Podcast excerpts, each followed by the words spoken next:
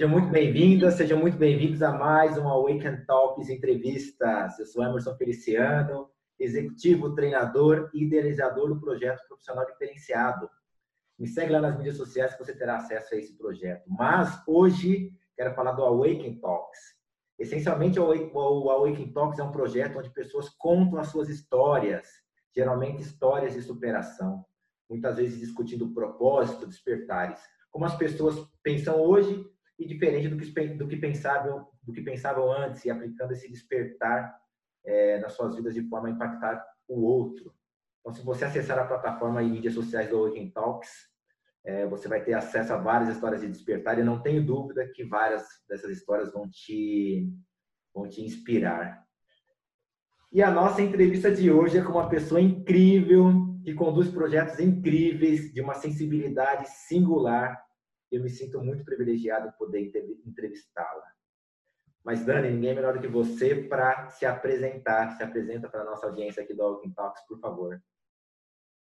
Nossa, eu que estou super honrada de receber esse convite. Já sou uma super admiradora do projeto, do teu projeto também, né, Emerson? Do Cauê, de todo esse movimento de luz que busca dar palco e voz para esses projetos que se iniciam através do coração, né? Então, é, falando um pouco de mim, é, é, sempre engraçado quando alguém fala para falar um pouco de bio, né? Porque é, eu não quero aqui ser muito técnica, sabe? É, principalmente por, por, pelo tema do convite, né? Do que a gente vai falar. Mas eu gosto de me, de me identificar como uma aprendiz do coração. Uhum. Eu acho que é um desafio a gente estar presente, viver, principalmente na realidade que a gente está agora de pandemia, né? Sim. Como que a gente pode viver presente e consciente com o nosso coração junto, né? É, mas eu trabalho com desenvolvimento de negócios, então uma área super estratégica, voltada a business mesmo. Mas eu sempre tive um, um incômodo, uma fagulha assim pelo humano, muito forte. Então, eu comecei a me envolver em algumas atividades relacionadas à inovação. É, e no meio de um monte de discussões sobre tecnologia, sobre como agora é, essas ferramentas estão permitindo que a nossa voz ecoe para mais pessoas, né? E fazer Sim. isso diretamente com intermediários. É, eu comecei a me questionar, poxa, tem tanta coisa é, interessante que está nas nossas mãos, a gente ganhou um poder maior para poder é, diretamente já mandar o nosso recado, né? É, só que existem tanta, tantos desafios no mundo que a gente não conseguiu resolver, né? Apesar de tanta tecnologia que nós temos hoje, então é, sempre me deixou muito incomodada a questão de eu saber que tem pessoas morrendo de fome, tem pessoas que não têm acesso a, a saneamento básico, que não têm um teto para dormir, que não têm é, direitos assim que são essenciais e mínimos para qualquer pessoa. E, poxa, num mundo que a gente fala de inteligência artificial, de hum. realidade aumentada, de coisas tão maravilhosas e tem gente morrendo de fome, como é que a gente pode viver com esses paradoxos tão, né? Então eu acabei fundando e um pouco sem querer um projeto que se chama Inconformakers, é, que são inconformados, que botam a mão na massa, né? Pessoas que sabem que poderia ser diferente, nós temos capacidade de transformar o, mundo, né? Mas por que que isso não acontece, né? Por que que a gente ainda vê tantas desigualdades? Uhum. Então, o movimento ele surgiu muito dessa inquietação, desse inconformismo, e hoje em dia a gente tem aí tentado espalhar essa mensagem, né, e empreender aí um monte de coisas junto com projetos já existentes. Muito legal. E, você, e quando você fala sobre essa questão de estar inconformado com, com, com essas questões que acontecem, essas acontecem no mundo, né? A gente já começa a puxar um pouco, um pouco para o nosso tema, né? começa a puxar um pouco para o nosso tema. E eu quero te confessar uma coisa toda vez que eu falava, hoje nosso tema é vulnerabilidade e o seu poder, toda vez que eu pensava em vulnerabilidade, é, vinha em minha mente pensamentos associados à fragilidade.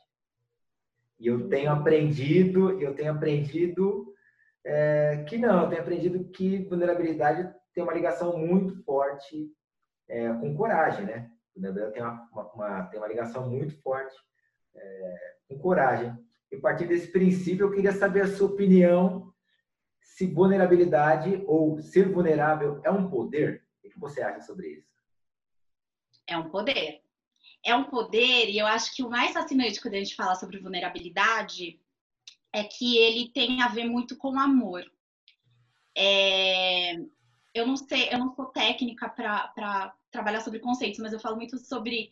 É, sabe aquelas coisas de filosofia que você fica pensando sobre a vida e você começa a, a tentar criar um conceito que, que te ressoa dentro do coração, né? Então, para mim, é, vulnerabilidade, ela não é fraqueza de jeito nenhum, embora muitas vezes seja confundida, mas ela é um estar disposto a se relacionar com o outro. Porque, é, para mim, o oposto da, da, da vulnerabilidade é quando você vive numa caixinha esperando um ataque do mundo a você, né? Então, geralmente, quando você é, vive nisso, você sempre espera o pior das pessoas, né? Então você fala assim, ah, eu não, eu vou me defender antes de qualquer tipo de ameaça, porque eu já estou esperando que o mundo me ataque, ou que as pessoas me ataquem, ou que as situações me ataquem, né? E você acaba ficando preso nesse, nesses limites, né? Se colocar vulnerável, ele é corajoso porque, olha, eu tenho os riscos, né? Que eu tenho aqui em me colocar nessa posição, nesse relacionamento com o outro, Sim. mas eu topo por amor, porque eu espero o melhor das pessoas, né? Então, se colocar vulnerável, principalmente quando são questões ou posições em que você se sente mais frágil, ele é extremamente corajoso. É a permissão que você dá para o outro em te impactar e, e, e, estar assim com a coragem e a fé de que esse impacto vai ser positivo. E se ele for negativo, eu tenho a, a eu tenho que ter a confiança de que eu vou saber ressignificar isso na minha história e usar isso a meu favor. Então, sim, acho que vulnerabilidade é coragem. É você estar aberto a se relacionar com as pessoas, com o mundo, porque a partir do momento que eu ergo um muro aqui na frente e eu falo, não, eu preciso me defender de tudo, eu preciso estar blindado, eu preciso seguir um perfil, uma máscara social. É, você se priva de tanta coisa maravilhosa que acontece no mundo, você se priva de tanta de, de conhecer tanta gente maravilhosa. E você se priva muito de sentir. Eu acho que acaba sendo seguro, acaba sendo seguro você não se colocar vulnerável, mas acaba sendo muito empobrecedor no sentido de no sentido da vida, no sentido de tudo que a gente está aqui para experienciar. Eu vejo um pouco assim. Eu não sei se se chega a ser um poder, mas eu acho que é um poder, porque se a gente pensar que o amor é um poder, eu acho que vulnerabilidade ele é essencial. Sem vulnerabilidade você não ama. Não tem como. Não tem como. Mas você sempre teve esse pensamento claro a respeito disso? Ou seja, você como é que você descobriu a vulnerabilidade na tua na tua vida assim? Em que momento? Porque é, o que eu tenho o que eu tenho o que eu tenho percebido na trajetória é, de algumas pessoas e aconteceu isso na minha trajetória também. Em algum momento eu vinha dentro de uma dentro de uma redoma, mesmo um muro blindado, e aconteceram algumas coisas na minha vida que me fizeram entender que, cara, eu preciso quebrar esse muro, né? E aí, a partir desse momento, a partir desse, desse despertar, enfim, eu passei a, a enxergar a vulnerabilidade. Eu gostaria de saber de você. É, você sempre pensou dessa forma aberta né, com relação ao outro? Como que isso aconteceu na tua vida? Em que momento foi? Olha, eu acho que nunca acontece. A gente gostaria que sempre as coisas acontecessem pelo amor, né? Mas às vezes elas acontecem pela dor, né? Um pouquinho. Sim, sim. Você tá ali vivendo, de repente uma situação chega, te pega de surpresa. E comigo teve uma história é, que foi assim. Eu tinha 16 anos, sempre fui muito.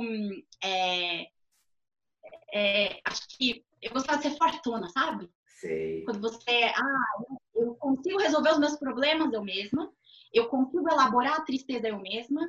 Então, eu tenho uma melhor amiga que ela, inclusive, fala: Dani, você é uma ostrinha, né? Você não compartilha. Eu, tenho, eu tinha muito essa tendência quando, quando eu era jovem. Até que aos 16 anos eu tive uma suspeita de um tumor no, na hipófise, no tá. cérebro, com 16 anos de idade. E, e aquilo eu comecei a agir no meu modo padrão, né? Novinha, mas eu não falava com os meus amigos na época, ninguém sabia. Então eu faltava às vezes em alguma aula, ia para o médico e aí ouvia, olha, o procedimento vai ser aquela coisa horrível, né? Abrir a tua cabeça, serrar o crânio, expor, ir lá no centro, você pode ficar cega, você pode. Então, assim, com 16 anos você ouvir isso e falar, olha, quando a gente alcançar esse, esse possível tumor que está aparecendo no exame, a gente vai fazer a, a coleta e ver se é maligno benigno até lá. Então eu, eu ainda tinha esse plus, né, de ficar preocupada de nossa, será que eu vou ficar cega? Nossa. Será que eu vou ver? e, e eu acho que olha como a gente é, né, teimoso.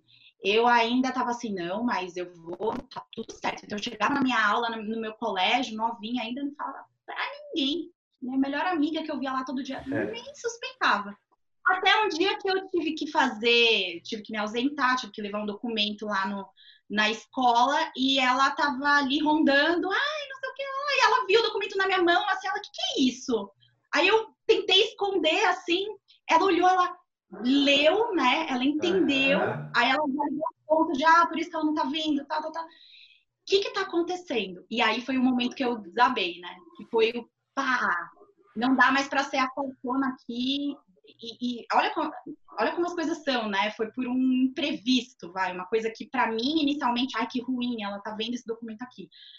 Mas a parte, esse eu acho que foi um primeiro marco para mim nesse sentido de vulnerabilidade, porque nisso a nossa amizade ficou muito mais profunda, muito mais intensa.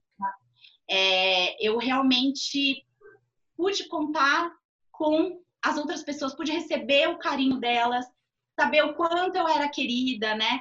Mas eu acho que assim, essa é só uma história, né, Emerson? Porque eu acho que vulnerabilidade é uma coisa que a gente pratica ao longo da vida.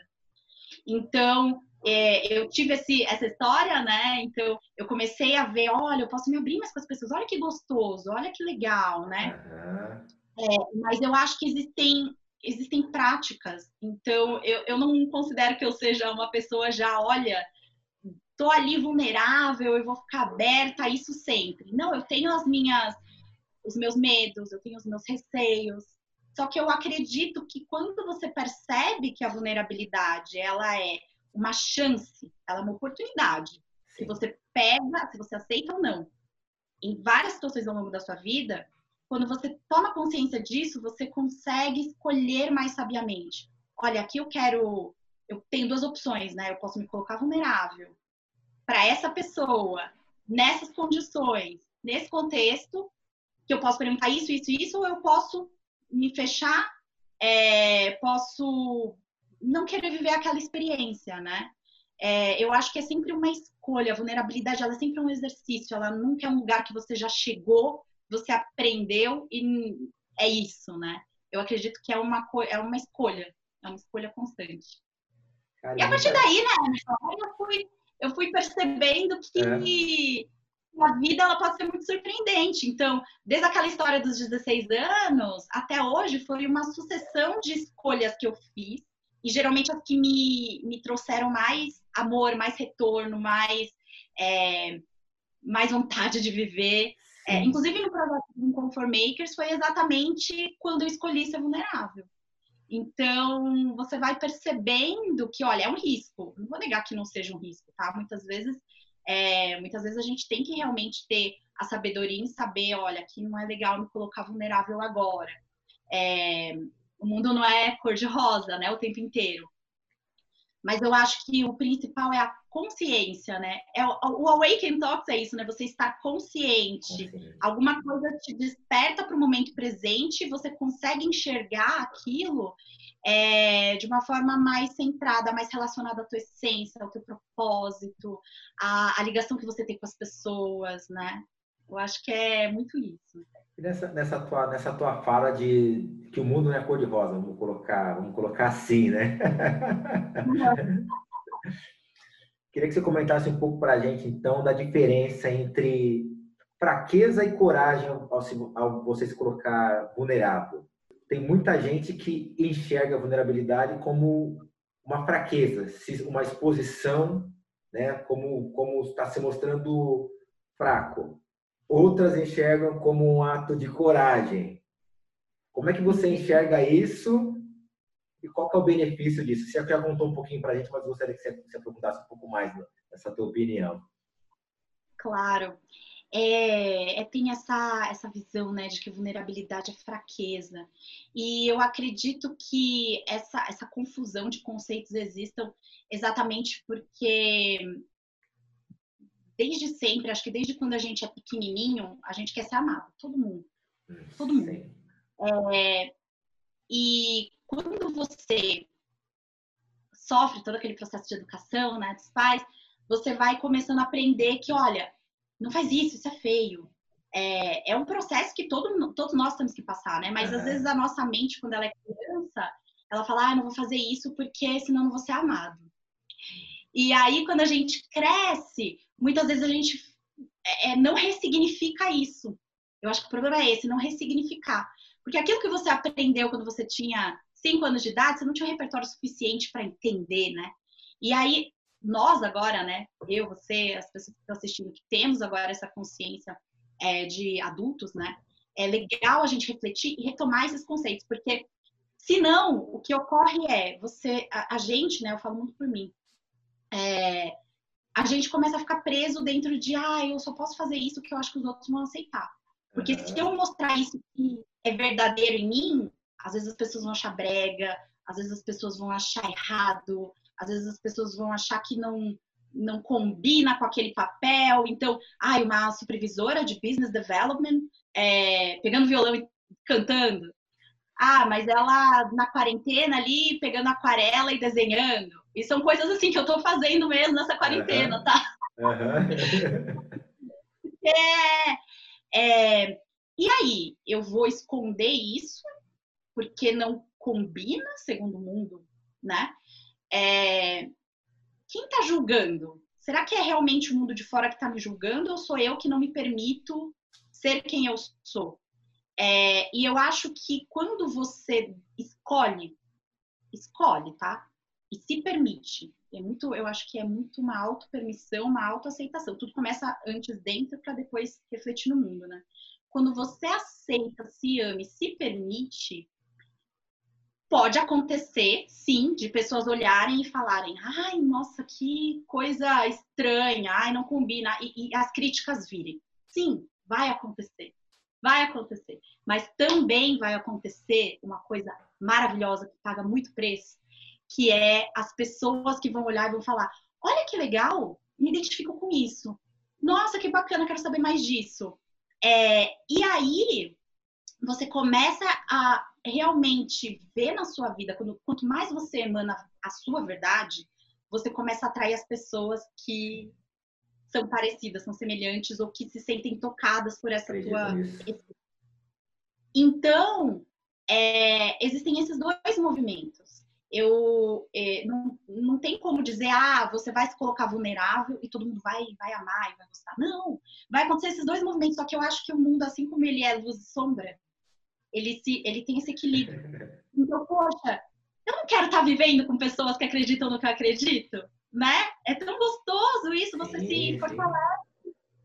E, e quando você se permite isso, você começa a ver que esse mecanismo do mundo trabalha nesse sentido. Então, por exemplo, é, vou até dar esse exemplo do Inconformakers que eu acho muito legal. É, eu estava ali muito num posicionamento corporativo, né, profissional. Então, eu trabalhava com inovação, tinha uma reputação, tinha como palestrante, sou professora ainda, né? Sou, eu não gosto muito de falar sou, estou professora uhum. de inovação. É, então a gente fala, nossa, eu tenho aqui essa imagem a zelar, né? De profissional, séria. Eu não sei por que, que tem isso, né? Que a profissional tem que ser séria, quase desumana, né? E aí, de repente, num dia eu estava indo para o meu trabalho e estava frio, inclusive devia ser. Foi junho, foi um, é, exatamente em junho, dois anos atrás, olha isso. Dois anos atrás e, e eu estava saindo de casa para ir trabalhar e fui. É, tava trancando a porta e um cara grandão, assim, sabe? Eu não o vi, eu tava trancando a porta, tava de costas. Ele chegou e sabe quando você pressente que tem uma pessoa atrás? Aí eu já pensei, né? Nossa, é, vai me assaltar, vai me, me matar, vai, tipo, sei lá. É, a gente vive muito com medo na cidade grande, tá? No mundo de hoje. E na hora que ele falou, moça, com licença, e eu realmente virei e olhei, era, era um cara três vezes maior que eu, é, que estava sendo super educado. Ele estava com uma regata, com um chinelo, com uma bermuda, e, e, eu tava toda, né, paramentada, né? Tava com cachecol, tava com meu casaco, da minha casa, né? É, e ele falou assim: você teria um cobertor, é, algum agasalho, alguma coisa que eu tô com frio? E ele tava assim, ó, tipo, sabe? Tremendo. E eu, na hora aquilo me bateu assim, foi segundos, né? O medo de ser assaltada, de sofrer alguma coisa, né? Com aquele pressentimento. Na hora que eu olhei, eu falei, gente, quanto quantos privilégios eu tenho frente a pessoas que não têm nada, né? É, eu voltei para casa, peguei cobertor, eu falei, olha, eu não vou ter uma roupa que te sirva, né? Que eu sou pequenininha. Ele não, eu tenho, eu tenho muitos irmãos e aquilo quebrou meu coração mais ainda, né? Eu falei, gente, é... e aí? Aí eu fui trabalhar, né? Fiz isso, tentei levar o resto do meu dia normalmente, não consegui fiquei com aquilo remoendo na minha cabeça. Eu falei, gente, o que, que eu posso fazer? O que, que eu posso fazer? Daniela, mas você, né? Como que você entregou ali pontualmente, mas quantas pessoas existem como aquela família, né? E aí, como é que a gente faz? E eu falei, é, não dá para fazer nada. É o diálogo interno, né? É. Ah, não, não consigo fazer nada. Quem sou eu para fazer alguma coisa? Não, a gente precisa fazer alguma coisa. O que, que você tem? Tem contatos. Tem contatos vou falar com fulano, vou falar com ciclano. E, e, quando eu falava com as pessoas, naquele mesmo dia, hein, eu falava assim, olha, aconteceu isso comigo hoje. É, e, e ouvi o que, que as pessoas tinham para me falar. Ah, Dani, poxa, que chato, né, tal, é muito complicado, mas não é triste essa situação. Que, que eu, eu quero fazer alguma coisa, o que, que a gente pode fazer? Foi assim que eu fiz, eu nem sabia o que propor, entendeu, Emerson? Por isso que eu falo que o Inconformakers, ele surgiu sem querer, sabe? Foi o flow. E aí, nisso eu falei com duas pessoas maravilhosas, que é João Paulo Pacífico, da, da Gaia, e o Mark Tawil. E a gente conversando, eles falaram, ah, não sei, de repente a gente pode fazer é, uma troca de informações, um evento. E eles lançaram, assim, para mim. Aí eu falei, olha, se eu organizar um evento, vocês, vocês falam nele? Vocês falam assim, é porque eu não tenho dinheiro, né? Eu não tenho capital para fazer isso. E eu queria fazer isso agora, porque é junho e já tá frio, né? Eu é, a ideia seria promover esse evento, arrecadar agasalhos uhum. e entregar, porque o, pra mim o ponto principal era esse, esse cara, né? E no final das contas, Emerson, o evento aconteceu no Google, no Google Campus, era muito maior do que eu esperava. Abriram as portas, eu consegui é, contactar pessoas do meu ciclo profissional que inclusive me aproximou muito mais como ser humano, porque eu vi que eles tinham a mesma preocupação e aquilo mexia com eles de verdade. Então isso me aproximou, transformou relacionamentos profissionais em amizade. A gente fez esse primeiro evento dois anos atrás, em julho, eu consegui fazer. É, menos de um mês para organizar tudo. E foi lindo. Só que assim, Emerson, olha, olha essa história de vulnerabilidade, né? Era eu sozinha. É, eles falaram, olha, eu tenho, eu participo, eu palestro, mas assim, a, toda a organização tava eu, né? Eu chego lá e eu chego lá e palestro, você organiza tudo. É, exato. Só que eu pensei assim, gente, não tenho equipe, não tenho como pagar ninguém, então eu fui fazendo sozinha. Sim. Aí todo mundo aceitou uma grade de palestrantes maravilhosa e, e quem eu precisava de gente para ficar na inspeção, precisava de gente para receber as pessoas, precisava de gente para fazer o crachá, eu precisava de não tinha ninguém, Emerson, não tinha ninguém. Eu falei assim, acho que quatro dias antes do evento, eu pensei e falei assim, gente, Daniela, como. Você tem tudo agora. E agora como é que você vai fazer acontecer? E aí tinha um grupo de WhatsApp de, é, que chama Exponentials, né? É, tinha umas pessoas lá da inovação e eu, louquinha, né? Falei assim, ah, vou tentar. Falei assim, gente, eu já tenho espaço, vai ser no Google, tais palestrantes, tal dia eu preciso de voluntários voluntários de recepção, quem acredita, o objetivo é a gente arrecadar agasalhos e falar sobre como as pessoas da tecnologia e da inovação poderiam criar soluções para é, ajudar os, os, uh, os, principais desafios que a gente tem hoje no mundo, né? É, e aí, para minha surpresa, apareceram voluntários com três, quatro dias de antecedência do evento que foram, ajudaram, a gente fez acontecer, foi lindo. E o Inconformakers nasceu ali. Porque para mim era só assim, olha, entreguei esse evento, eu tava sentindo aquele incômodo, né? O que, que eu posso fazer? O que, que eu posso fazer? Tô inconformada comigo. Fiz. As pessoas que me ajudaram, eu não conhecia ninguém pessoalmente, conheci tudo no dia do evento. Todo dia. Quando terminou esse evento, eles falaram assim, Dani, que demais! Porque eles ouviram as palestras né, de projetos que estavam é, ajudando diversas questões, desde é, a comunidade negra, quilombola, é, a, a, previsões climáticas, um monte de coisa legal. E eles falaram, a gente também quer fazer alguma coisa. E agora que você botou fogo em todo mundo, o que, que a gente vai fazer? Aí eu falei, não sei. A minha ideia era, eu só né, desenvolvi o evento. O que, que a gente pode fazer? O que, que a gente pode fazer? E aí é engraçado isso, né? Quando eu, eu mesma conto a história, é, faço um, um, uma reflexão com organizações que existem hoje, empresas, né? Geralmente a ideia que se tem de líder é aquele cara que sabe tudo, que já tem todas as respostas, que vai falar assim, faz, né? É, às vezes é essa ideia, assim, né? É, e eu falo que não é líder, né? Essa é a ideia de chefe, né? É de cargo, é totalmente diferente de Concordo com você. Coisa. É. E aí, é, quando eu tive essa própria experiência das pessoas me perguntaram, e aí, o que, que a gente faz? E eu falar, não sei. Isso para mim foi tipo o segundo passo de vulnerabilidade. Admitir, eu não sei. Mas eu tô aberta para a gente pensar junto. Vamos pensar junto? E aí a gente começou a, a, reformular: olha, será que a gente faz um projeto? Não. Por que, que a gente não ajuda projetos que já existem? Tem tanta gente legal fazendo coisas maravilhosas, sem suporte, às vezes tem grana, né, para contratar uma consultoria. E aqui a gente tem voluntários que trabalham com inovação em grandes empresas. Tem, assim, a mente, mentes maravilhosas, claro. né? E se a gente usasse a mente para ajudar esses projetos a escalarem o seu resultado? Então, é isso hoje que o Inconformakers faz, né? A gente se reúne é, e apoia alguns projetos, inclusive um deles é o projeto Lavanderia, do Lucas, que já falou no Waking Talks. Uhum. Então, os empreendedores, eles chegam, dão um desafio, falam uma dor que eles têm, e nós juntamos essa galera, galera que está toda. Isso. Vamos pensar junto? Vamos. E aí você vê, assim, uma construção de ideias tão maravilhosa. Sensacional. É, você tem a, a, a diversidade, a colaboração e a vulnerabilidade também presente, Emerson, em todo momento, porque muitas vezes as pessoas que participam me perguntam, né? Ah, mas eu trabalho com uma coisa totalmente diferente, eu nunca tive experiência nesse ramo. Uhum. Como é que eu posso ajudar esse projeto? E aí o que a gente fala é: estamos aqui todos juntos, existe um facilitador, e se você tem essa vontade, a gente acredita que você sim vai fazer a diferença nessa, nesse, nesse processo de pensamento de ideias.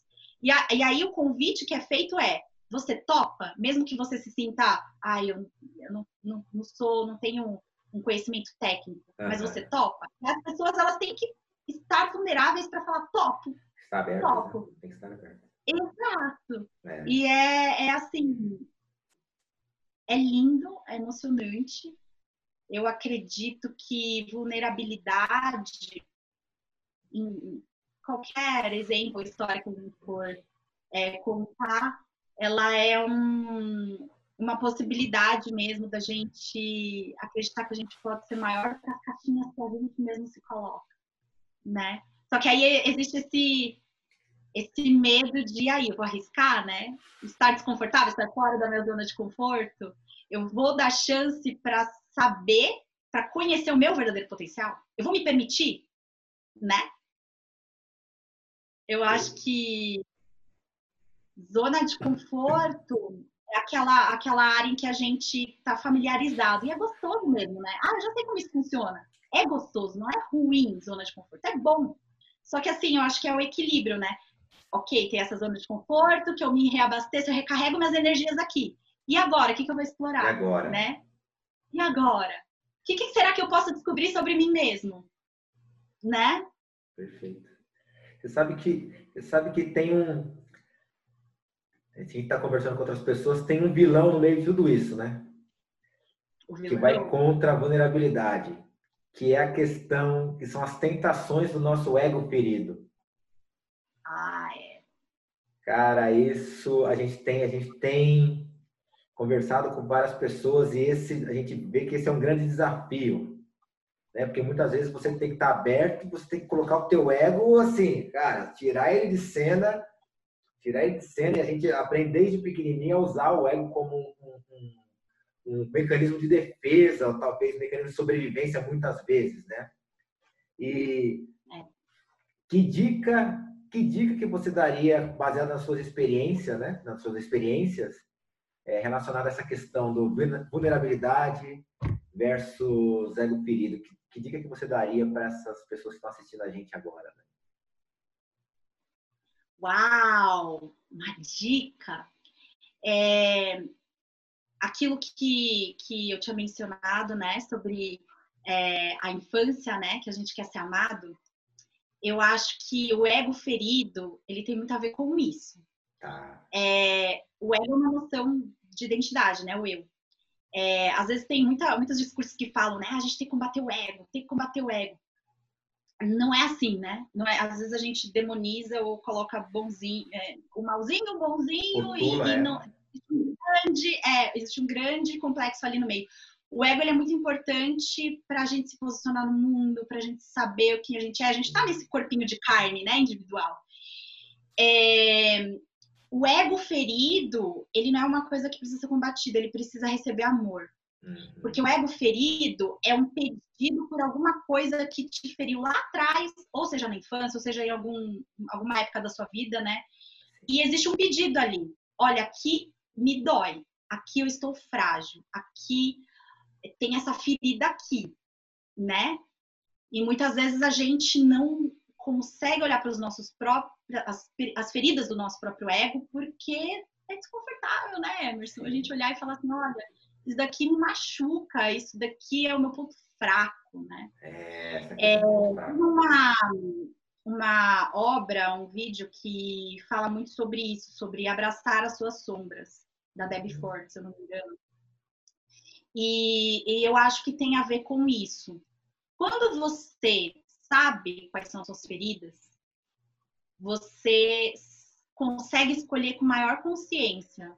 É, tanto a forma de, ok, eu vou me colocar vulnerável aqui, quanto eu não vou. Porque você não uhum. precisa se fazer a escolha de sempre estar vulnerável, mas escolha algumas vezes estar. Como fazer essa escolha com consciência, né? Que é a dica que você me pediu. Eu acho que é isso, é você estar consciente das suas dores, das suas fragilidades, para você saber até onde você consegue ir, porque a gente tem que se tratar com amor também, né?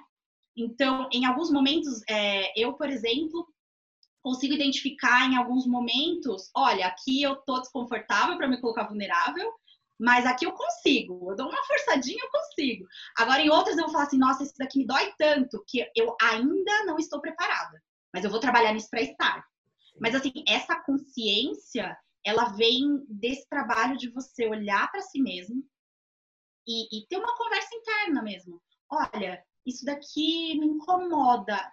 É até feio, eu nem gosto de admitir que isso me incomoda, mas vamos olhar para isso mesmo? me incomoda. Ah, por quê, Dani?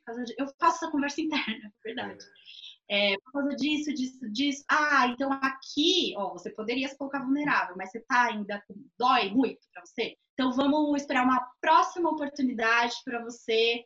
É, vamos trabalhar isso. Na próxima oportunidade a gente vai, a gente né, se coloca. Então, tentando ser um pouco mais objetivo, eu acho que uma dica para se colocar vulnerável é cada vez mais conhecer os seus porquês, a sua essência e a sua dor. Uhum. Perceber que não só você tem isso, mas o outro também tem isso, né? Porque o outro tem outras feridas, tem outras, outros desafios é, e outros contextos. E quando você faz esse exercício de olhar para o outro, olhar para si e falar, olha, é isso, né? Vou me sentir desconfortável, me colocando vulnerável, mas consigo topar. É, e aí fazer essas escolhas de forma consciente. Eu acho que vale a pena.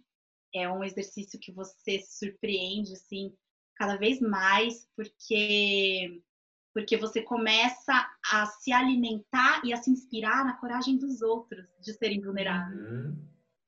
Então, é, isso começa a ser tão maravilhoso que até me emociona, porque é, nessa minha jornada, é verdade, a gente estava falando de um amigo em comum, né, o Bruno, é, você começa a perceber e enxergar a luta dos outros. E você fala assim, nossa, tem tanta gente colocando o coração ali, porque vulnerabilidade é isso, né? Ó, apesar de eu ter esses meus medos, essas minhas, esses meus desafios, tô aqui, meu coração é esse, minha verdade é essa, e você coloca ali na vitrine. Você vê as pessoas fazendo isso e você fala, por que que é que eu não posso também, né? E, e por exemplo, eu vejo isso no teu projeto também, né? Quanto às vezes a gente começa algo achando que a gente vai resolver um problema, uma dor, né? Uma, sim, sim. Algo que está faltando no mundo. E começa a acontecer outras coisas que a gente nem imaginava, né? Pessoas que começam a se inspirar, começam a fazer os seus próprios projetos. E pessoas que falam, olha que legal, eu vi esse vídeo do Awakening, eu vi essa palestra. E você começa a ver uma corrente de pessoas se permitindo brilhar a própria luz, né? Então, eu acho que quando você guarda isso para você, você fica com medo, você fala, não vou colocar vulnerável, né? Eu não vou falar minha verdade porque eu acho que não vai ser aceita, porque eu acho que vai ser é, complicado. Você está aguardando uma oportunidade de atingir e inspirar outras pessoas também. Não que esse seja o objetivo final, uhum. mas eu acho que é uma consequência, uma corrente Sim. tão virtuosa que é uma pena se, se a gente deixar guardado pra gente, né? Eu acho que, que é isso.